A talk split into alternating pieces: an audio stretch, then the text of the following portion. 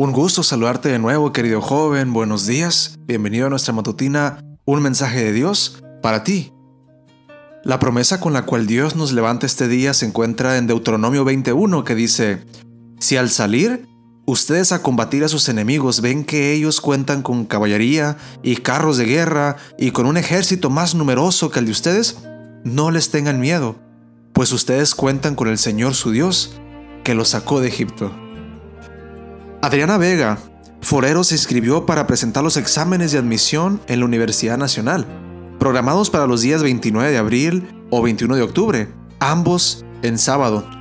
Como ella es adventista, presentó ante el Departamento de Admisiones una petición escrita, donde explicó que es miembro fiel y activo de la Iglesia Adventista del séptimo día, y solicitando la oportunidad de presentar el examen en un día diferente al sábado, o por lo menos en un horario diferente, pues guardamos y consagramos el día sábado a la oración del Señor desde la puesta del sol del día viernes hasta la puesta del sol del sábado, en conformidad con el mandato bíblico.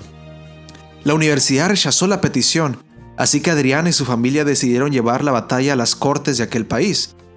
Dado que ella era menor de edad, tuvo que recurrir un proceso que en aquel país se llamaba tutela.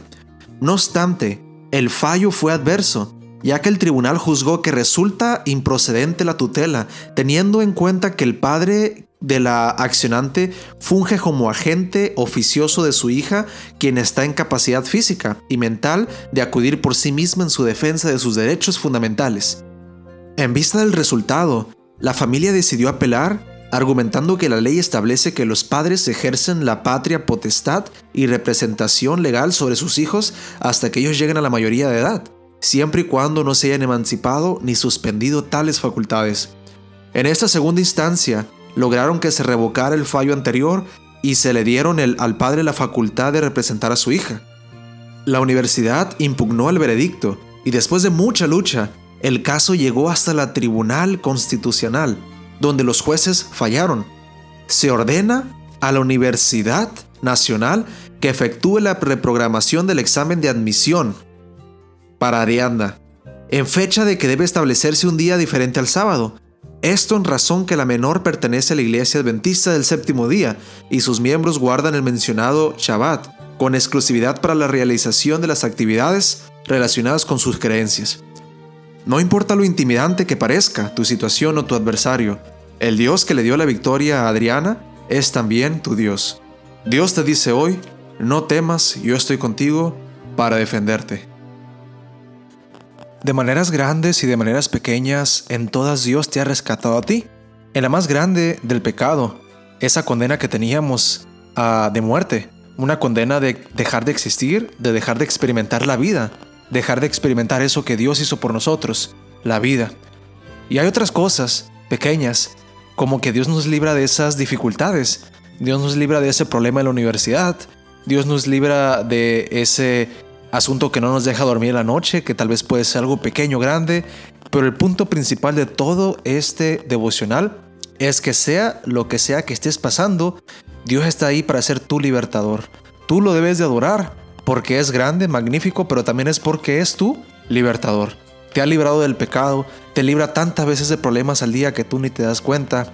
Y bueno, estando en el cielo, jóvenes, es donde el telón se abrirá y veremos de antemano veremos de presencial manera cómo hay tantas cosas en cada día que pudieron ver pasado mal, pero Dios las evitó.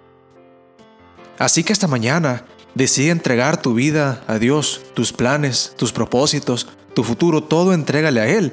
Entrega todo lo que eres a los pies de Cristo Jesús, porque Él es un Dios que te ha dado todo sin esperar recibir nada. En Él se cumple la definición de gracia, misericordia. Esta mañana, queridos jóvenes, mientras nos regocijamos al tener un Dios que responde nuestras inquietudes, te invito a tener el año bíblico que va a tomar lugar en números 16 al 17. Con esto, te invito a orar, dándole gracias a nuestro Padre y recibiendo un nuevo día. Oremos. Querido Dios, damos tantas gracias por un día tan refrescante y nuevo, donde tus misericordias son nuevas también para nosotros.